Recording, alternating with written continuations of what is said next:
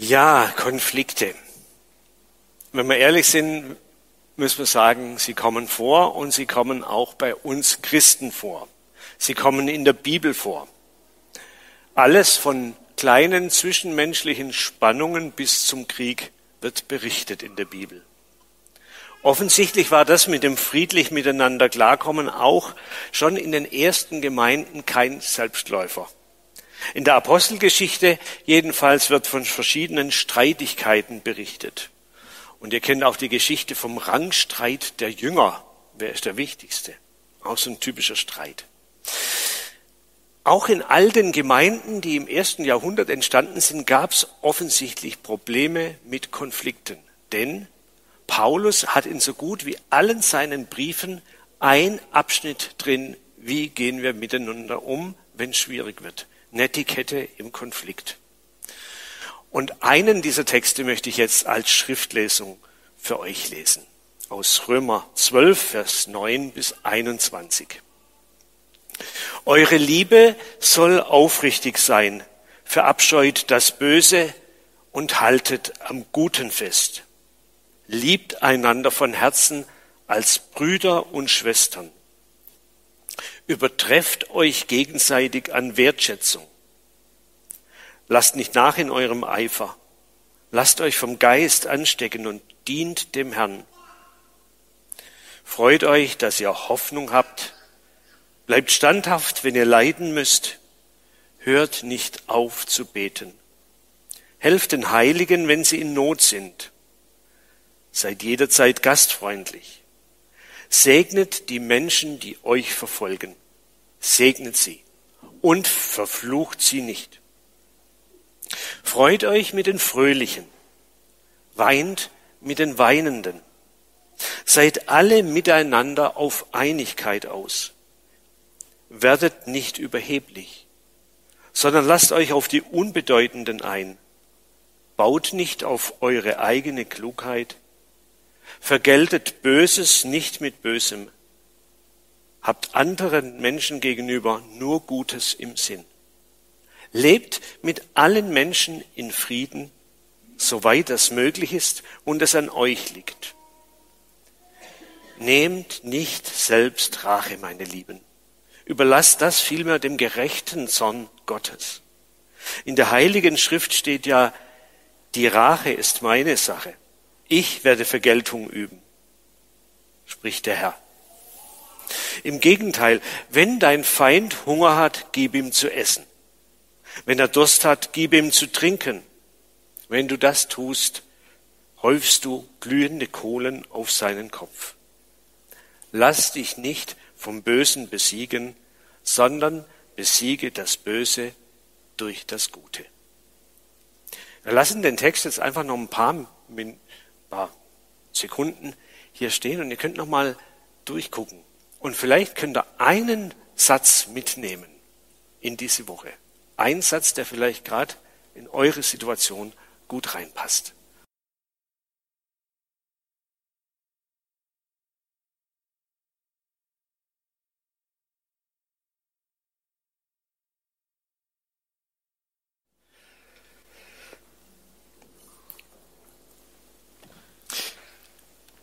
Ja, wir haben heute ein schweres Thema. Deswegen habe ich gedacht, es ist vielleicht besser, wenn ich mich sitze. Ja. Ihr, ihr sitzt ja auch die ganze Zeit. Ne? Eigentlich auch schon ein Konflikt. Ich muss stehen, ihr sitzt. Ich muss reden, ihr hört nur zu. Okay. Ja, es geht um Konflikte heute. Wir haben schon gerade festgestellt, sie sind da, ob wir wollen oder nicht. Und es kommt darauf an, wie wir damit umgehen. Wie gehen wir mit diesen unvermeidlichen Konflikten richtig gut um? Danach wollen wir jetzt fragen. Wir wollen das auch fragen, wie vielleicht so ein spezifisch christlicher Umgang mit Konflikten aussehen kann. Und ich habe mir gedacht, ein Konflikt ist eigentlich eine besondere Form von Dialog. Und deshalb wäre es irgendwie blöd, wenn ich jetzt einen Monolog halten würde, oder? Sondern es wäre doch eigentlich angebracht, wenn ich ins Gespräch gehe über Konflikte. Und damit da Augenhöhe hergestellt wird, habe ich nochmal einen zweiten Stuhl mitgebracht. Da gucken wir mal, wer sich da drauf sitzt.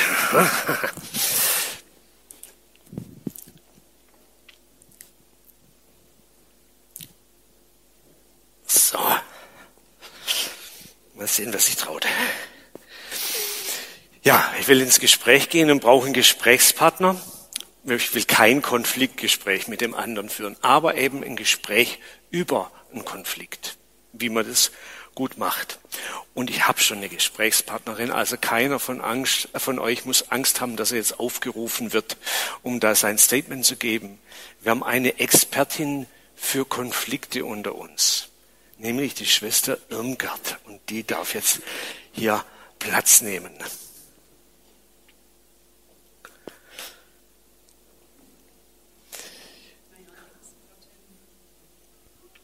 Muss ich das anstellen? Ja, gut. Ja. Also Expertin, ähm, ich denke, jeder ist irgendwie Experte, weil mhm. jeder kennt Konflikte. Genau, und da sind wir ja dann auch schon bei dir. Du kennst Konflikte, hast du ja gerade schon gesagt. Mhm. Ja. Erzähl doch mal, gibt es irgendwelche typische Konflikte, die dir immer wieder begegnen oder die du selber erlebst? Und dann könntest du vielleicht auch mal erzählen, wie du typischerweise mit Konflikten umgehst. Ich stelle die Fragen, du bist für die Antworten zuständig. Bin ich froh. Ja. Also zunächst mal, jeder, äh, wir lernen ja, wie wir mit Konflikten umgehen von Vorbildern. Das sind erstmal die Eltern. Und bei mir war es so, ich hatte kein sehr gutes Vorbild für den Umgang mit Konflikten. Ähm, mein Vater war ziemlich jähzornig.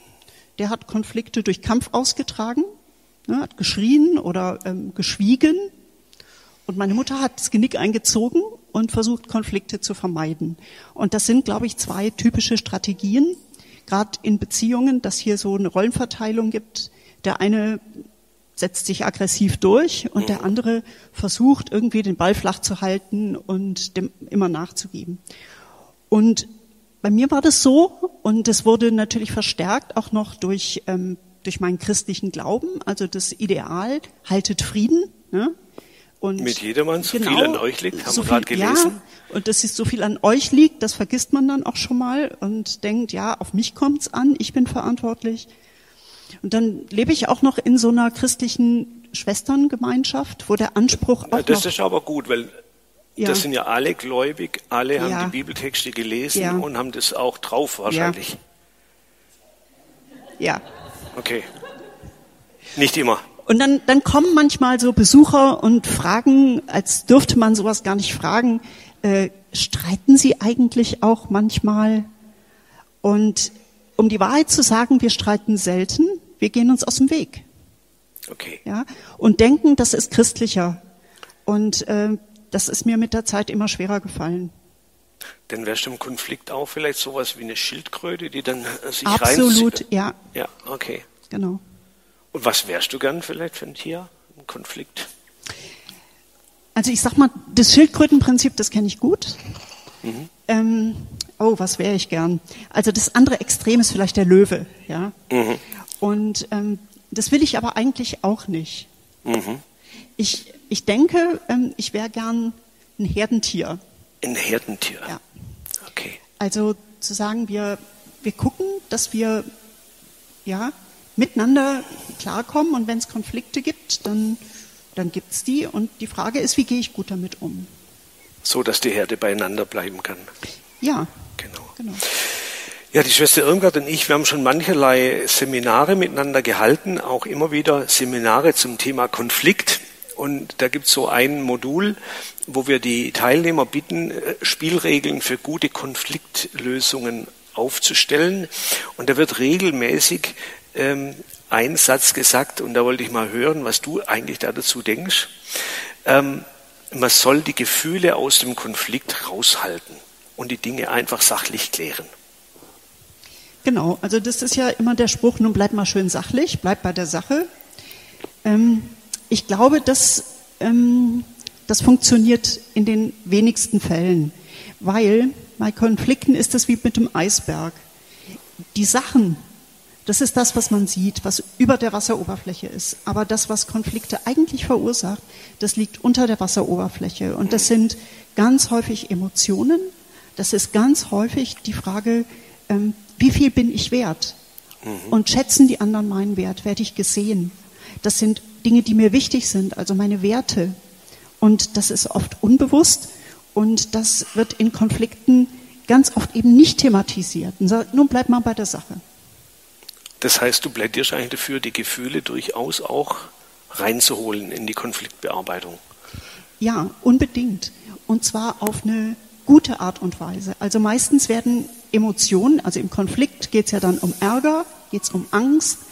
Ähm, oft wird es ausagiert, aber es wird nicht gut drüber geredet.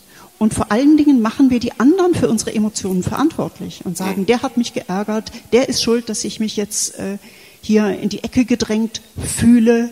Und ähm, wir sind viel zu wenig bei uns selber. Wir verstehen uns mit unseren Emotionen und dem, was in uns abgeht, nicht gut genug, um, ich sag mal, sachlich über Emotionen zu reden und zu sagen, was du da machst, löst in mir das und das aus, zum Beispiel. Oder ich habe die Vermutung, du willst das und das und das löst in mir diese Emotion aus. Das war jetzt fast schon ein Werbeblock für deine Seminare, emotionale ja. Kompetenz, aber das ist ein anderes Thema. Ähm, das ist genau das Thema. Ich habe ja gesagt, ich habe sie als Expertin hierher geholt, das hat sie abgelehnt, aber es gibt schon einen sachlichen Grund. Du hast eine Ausbildung zur Mediatorin gemacht. Warum macht man sowas? Hast du Spaß am Streit? Also ich habe erlebt, ähm, auch schon in, vor vielen Jahren, dass es hilfreich sein kann, wenn zwei Konfliktpartner einen Konflikt wirklich lösen wollen, aber nicht können, dass es eine dritte Person gibt, die keine Aktien hat in dem Konflikt und die sagt, ähm, ich kann auf deiner Seite stehen und ich kann gleichzeitig auf deiner Seite stehen und ich helfe euch und unterstütze euch dabei, ähm, euch gegenseitig gut zuzuhören und zu schauen, worum geht es eigentlich. Weil in einem Konflikt ist oft die Wahrnehmung eingeschränkt. Und da kann es helfen, wenn jemand das ein bisschen moderiert. Und das hat mich motiviert, diese Ausbildung zu machen. Ähm, ich habe zuerst gedacht, naja, da lerne ich nicht viel Neues, aber ich habe äh, sehr gute Sachen dabei gelernt. Okay, jetzt haben wir mal den Mensch, Schwester Irmgard, so ein bisschen gesehen. Jetzt schlüpfst du in die Rolle der Expertin und ich frage dich als Expertin. Zum Beispiel, wie kommt es eigentlich dazu, dass wir Konflikte haben? Ist da immer irgendwie der Wurm drin? Was löst Konflikte aus? Was sind typische Auslöser vielleicht? Was erlebst du da? Also du hast nach der spezifisch christlichen Sicht gefragt. Und ja, ich glaube schon, ähm, dass das eine Form auch von, von Anfechtung ist. Aber ich denke, das ist was ganz Menschliches und wir sind schließlich Menschen. Mhm. Ähm, ich denke, dass ein häufiger Grund, eine häufige Ursache von Konflikte die ist, bin ich wertvoll? Bestätigen die anderen meinen Wert? Das ist zum Beispiel im Rangstreit der Jünger so. Wer ist der Größte? Oder auch bei Josef und seinen Brüdern. Wir haben ja gerade das Lied gesungen. Ne? Das stammt aus dem Josef-Musical. Das ist die Szene, wo Josef und seine Brüder sich versöhnen. Aber wie kam es zu dem Konflikt? Josef war der Liebling und die anderen wurden nicht gesehen. Mhm. Die haben gedacht, okay, der soll wertvoller sein als wir, das geht ja gar nicht. Und ganz oft ist das die Wurzel von einem Konflikt, dass ich meinen Wert nicht gesehen und bestätigt erlebe. Mhm. Es kann natürlich auch sein, wir haben unterschiedliche Ziele. Also ganz banal, ich sitze mit jemandem zusammen im Büro, der will das Fenster aufhaben, ich will das Fenster zuhaben. Wir wollen unterschiedliche Dinge. Ja? Oder aber wir nehmen Unterschiedlichkeit wahr, sagen, der ist anders als ich, und dann fangen wir an, das zu bewerten und sagen, okay, wenn der richtig ist, dann bin ich ja wohl falsch, oder was? Oder, oder umgedreht. Nicht, oder umgekehrt. Sag, wenn der anders ist wie ich, dann, dann ist, ist der, der falsch, weil ich bin ja richtig. Und das finden wir bei Paulus in diesem Bild vom Leib und den Gliedern. Ne? Hm. Da sagt der Fuß, ich bin keine Hand, also gehöre ich nicht zum Körper. Wir Minderwert. bewerten Unterschiedlichkeiten. Ja. Okay, also deine These, hinter vielen Konflikten stecken Wertprobleme. Ja. Mhm. Gut, dann findet der Konflikt statt. Einer fühlt sich abgewertet, der andere fühlt sich als Sieger oder im Recht oder so. Ähm, und wir waren ja vorher schon mit dem äh, Schildkröte da bei dir persönlich. Was sind denn so die verschiedenen Möglichkeiten, um einen Konflikt zu lösen? Was gibt es da für Muster? Ähm, genau, was sind so typische Dinge, die da passieren? Also die Schildkröte steht natürlich für, ich vermeide den Konflikt. Oder ich spiele ihn runter und kehre ihn unter den Teppich. Und unter dem Teppich führt er dann ein munteres Eigenleben. Das ist wie wenn man Rabattmarken sammelt. Irgendwann ist das Heft voll und wird ausgezahlt. Ich schlucke, ich schlucke, ich sage, ja, ja, und so, ich gebe nach. Und irgendwann kann ich das nicht mehr und dann explodiert's. Oder aber ähm, im Konflikt werte ich meinen Konfliktgegner ab. Ich sage, der ist blöd, der ist inkompetent, der ist so und so. Ähm, und ich suche mir dann Verbündete und sage, findest du nicht auch? Und ich erzähle dir mal, was ich mit dem erlebt habe. Und das kann dann schnell eine Tendenz auch Richtung Mobbing haben. Mhm. Also Angriff ist eine Strategie, Opferverhalten ähm, eine andere, ist alles nicht so günstig. Okay, ist alles nicht so günstig, aber gibt es sowas wie eine Ideallösung? Das wäre also, vielleicht für uns ganz hilfreich, weil wir wollen es ja. ja gut machen. Also was natürlich immer hilft, ist zu sagen, ich bewerte den Konflikt erstmal neutral. Ich sage, aha, da ist ein Konflikt. So wie ich sage, aha, es regnet gerade. Und dann versuche ich eine Lösung zu finden und nicht den Schuldigen zu finden. Das mhm. ist auch so ein Spruch. Ne? Wir suchen nicht Schuldige, wir suchen Lösungen. Das finde ich ähm, sehr hilfreich. Und dann natürlich unter die Wasseroberfläche gucken. Was steckt eigentlich dahinter? Warum ist dir das wichtig, dass das Fenster auf ist? Warum genau ist dir das wichtig, dass das Fenster zu ist? Und es gibt da so ein Modell von verschiedenen Konfliktlösungsstrategien und die können alle mehr oder weniger funktional sein. Also zum Beispiel Kampf kann funktional sein, wenn es ums Überleben geht. Jetzt sagen wir vielleicht, das ist nicht besonders christlich, aber es ist menschlich. Wenn es wirklich um lebenswichtige Dinge geht, dann setzen Menschen sich durch. Und das ist vielleicht nicht, ähm, nicht schön, aber es ist funktional. Mhm. Ich habe dir die Geschichte erzählt schon von der Orange. Genau, der hätte ich jetzt danach gefragt. Genau, das gehört vielleicht dahin. Also man kann das schön deutlich machen an einer kleinen Geschichte. Ähm, stellt euch vor, das sind zwei Mädels in einer Familie, Schwestern oder so, und die streiten sich um eine Orange. Es gibt nur eine. Man kann auch keine zweite kaufen, vielleicht ist gerade Sonntag oder so. Und jetzt gibt's eben die Strategie, wir kämpfen um die Orange. Die wollen sich aber nicht die Köpfe einschlagen, weil sie mögen sich eigentlich. Die zweite Idee wäre, einer gibt nach das kann unter Umständen auch sinnvoll sein. Zum Beispiel, wenn mir die Sache nicht wirklich wichtig ist und die Beziehung ist mir wichtig, dann gebe ich halt nach. In dem Fall wollen aber beide tatsächlich die Orange. Sie ist ihnen wichtig. Die nächste Idee könnte sein, ich delegiere den Konflikt. Ne? Mama, wer kriegt die Orange? Sag du's. Auch das kann eine hilfreiche Strategie sein, zum Beispiel, wenn es gar nicht wirklich um meine Verantwortung geht. Ja? Der Chef sagt, macht das, äh, löst dieses, diese Aufgabe. Und der eine will es so lösen, der andere will es anders lösen, da kann man zum Chef gehen und sagen, wie soll man es machen. In dem Fall wäre es keine gute Idee, weil wenn die Mama sagt, du kriegst die Orange, dann ist kein Frieden im Karton. So, die nächste Möglichkeit wäre, wir schließen einen Kompromiss, jeder kriegt eine halbe Orange. Auch das kann in bestimmten Situationen sinnvoll sein, zu sagen, okay, wir machen halbe halbe, du kriegst was, ich krieg was. In dem Fall wollen aber dummerweise beide die ganze Orange. Mhm. Und jetzt kommt die Idee ins Spiel, es könnte eine Win-Win-Lösung geben. Und zwar dann, wenn man nachfragt, wozu genau brauchst du denn die Orange? Und dann sagt die eine, ich will Orangensaft trinken. Und halbe reicht mir nicht. Und die andere sagt, ich will einen Kuchen backen, ich brauche den Schalenabrieb und eine halbe reicht mir nicht. Ach, interessant.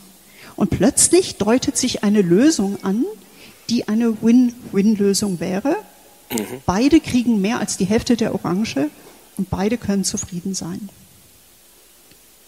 Wie gesagt, das ist nicht immer möglich, ja. ist auch nicht immer die beste Strategie, aber ja. das wäre so eine, eine sehr gute Strategie. Aber ist so der Blick quasi unter die Wasseroberfläche oder so, ne, ja. beim Eisberg, äh, das wäre im Grunde das, was eine Lösung bringen kann, dass man mal guckt, worum, wozu oder äh, aus welchem Grund irgendwas besonders wichtig ist. Du hast jetzt quasi, ist ja idealtypisch da quasi äh, mit der Orange das gezeigt. Die Praxis sieht wahrscheinlich ein bisschen anders aus in der Mediation. Was braucht es dazu? Also, nicht nur, was ist das Ziel von der Mediation? Das eine siegt, der andere zufrieden ist, trotzdem, dass er verloren hat oder um was geht's und was braucht's, damit es überhaupt möglich ist, zu so einer Verständigung zu kommen?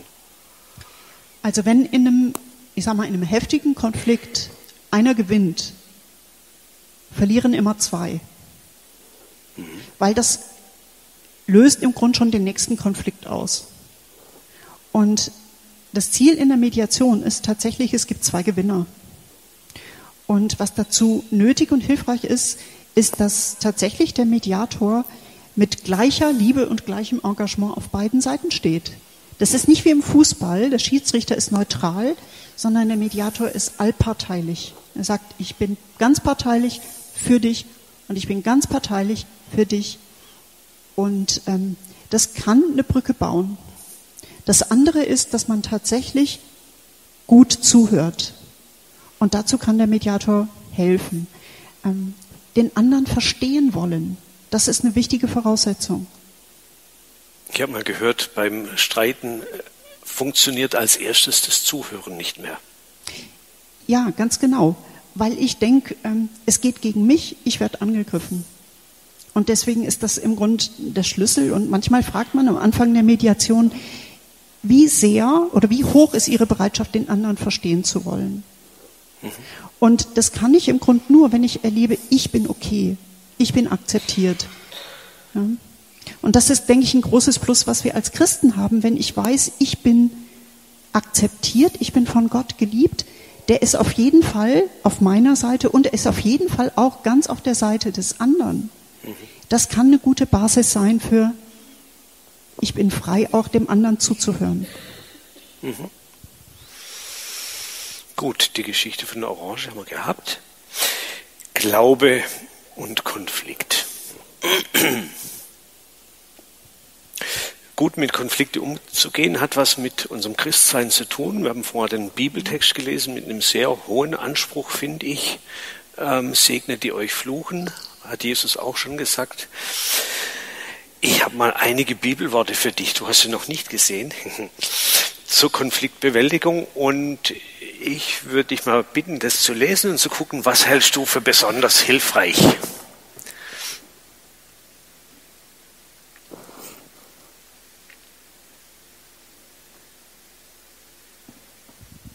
Also was mich spontan anspricht, ist dieses Wort aus Epheser 4. Lasst die Sonne nicht über eurem Zorn untergehen. Also wir schlucken unseren Zorn und Ärger oft runter. Und wir sind oft hilflos, wie kann ich meinen Ärger, wie kann ich meinen Zorn, den ich auf den anderen habe, in guter Art und Weise ausdrücken. Wir fürchten uns vor uns selber, dass wir die Kontrolle verlieren. Wir fürchten uns vor der Reaktion des anderen. Da kann die Retourkutsche kommen.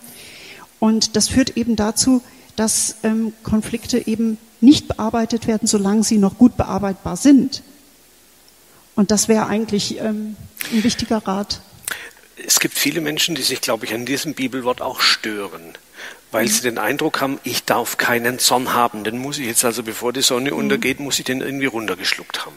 Aber das hast du ja gerade nicht gesagt. Genau, bevor die Sonne untergeht, sollte ich, so würde ich es interpretieren und verstehen, auf den anderen zugehen. Vielleicht brauche ich manchmal Zeit, vielleicht okay. muss ich auch ein paar Nächte drüber schlafen, vielleicht, ähm, also mir ging es tatsächlich so, ich habe Jahre gebraucht, um einen bestimmten Konflikt mit einer Mitschwester ansprechen zu können. Das ist jetzt keine Ruhmesgeschichte, aber ähm, manchmal gelingt es einfach auch nicht. Mhm. Okay. Sonst noch was dabei für dich? Frieden stiften. Ich glaube, dass es ähm, also für mich sind eigentlich zwei Aussagen aus der Bibel besonders wichtig. Das eine, ich kann und ich soll verzeihen. Mhm. Das heißt, dem anderen seine Schuld schenken. Dem anderen seine Schuld schenken. Ich glaube nicht, dass wir das alles richtig verstanden haben, was du damit meinst. Also ich meine das so, wie Jesus in dem Gleichnis beschreibt. Da ist jemand, der schuldet einem anderen sehr, sehr viel Geld. Mhm. Und es wird deutlich, er kann es nicht bezahlen, er hat es nicht. Und dann versteht das dieser Schuldherr und sagt, okay, ich schenk's dir. Also Verzicht auf Wiedergutmachung. Ja. Und das andere, und Jesus sagt es ja, so geht Gott mit uns um. So sollen wir dann auch miteinander umgehen. Und das andere ist tatsächlich dieses, ähm, Versöhnung vielleicht, das andere Wort? Nee, die, die Verantwortung, dass ich aktiv mich um Frieden bemühe. Mhm.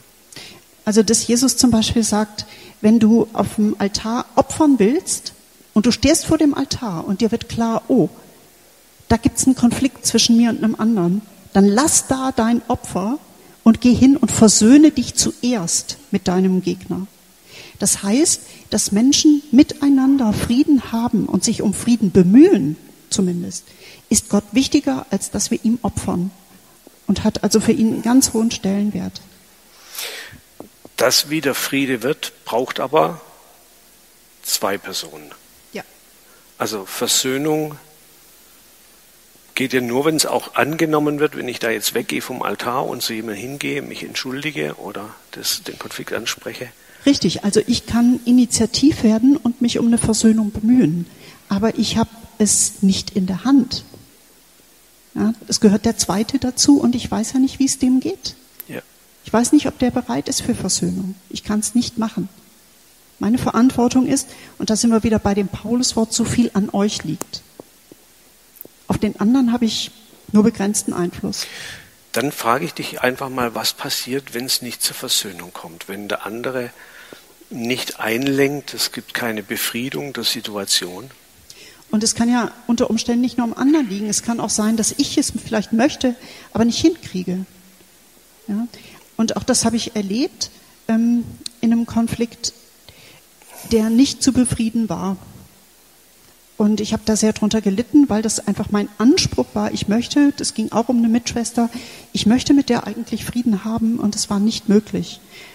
Und was mir total geholfen hat, ähm, ich erinnere mich daran, das war in einem Gottesdienst, in einem Abendmahlsgottesdienst, wo ich einfach das als ja mein Versagen, mein Unvermögen einfach auch Gott hingelegt habe und seinen Zuspruch der Vergebung für mich in Anspruch nehmen konnte. Und das hat in mir Frieden bewirkt. Ne? Ich wusste, dieser Konflikt ist da, der ist nicht zu lösen.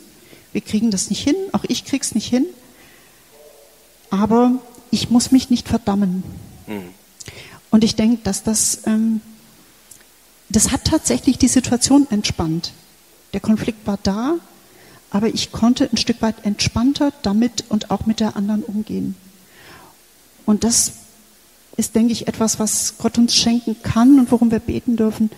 Wenn der Konflikt nicht zu lösen ist, den anderen nicht zu verteufeln und mich selbst nicht zu verdammen dafür. Mhm.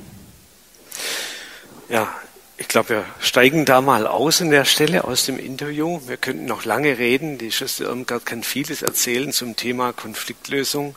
Es war uns wichtig in der Vorbereitung, dass wir nicht mit dem Ideal enden, sondern auch sagen, es kann sein, dass am Ende nicht alles gut wird. Und es kann sein, dass man auch feststellen muss, es wird nicht gut, weil ich es nicht hinkriege. Vielleicht sitzt auch mancher jetzt hier und denkt, Mensch, wenn ich das oder jenes schon früher gewusst hätte, wenn die Schwester Irmgard das nur schon früher gesagt hätte, dann hätte ich mich vielleicht in einem Konflikt, wo eine Beziehung kaputt gegangen ist, besser verhalten können.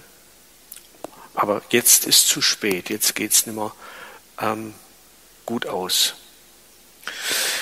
Ja, und vielleicht lag es an mir. Ich habe mich vielleicht schlecht verhalten, unklug. Ähm, und ich kann es nicht ungeschehen machen. Und dann die Erfahrung vom Abendmahl, mir wird vergeben. Ich habe einen barmherzigen Gott, der zu mir steht, der mich an seinen Tisch einlädt, auch wenn ich nicht alles hinkriege. Und ich muss auch im Konflikt, in der Konfliktbewältigung nicht alles hinbekommen. Ich darf barmherzig sein, auch mit mir barmherzig sein. Seid barmherzig, wie auch euer Vater barmherzig ist, hat Jesus mal gesagt. Vielleicht muss man den Satz umdrehen. Euer Vater ist barmherzig mit euch, deswegen seid ihr auch barmherzig mit euch. Und nehmt das so an, dass ihr nicht perfekt seid. Und vielleicht gelingt es ja dann auch anzunehmen, dass der andere nicht perfekt sein muss, der vielleicht an mir schuldig geworden ist, dass ich dem auch seine Fehler zugestehen kann.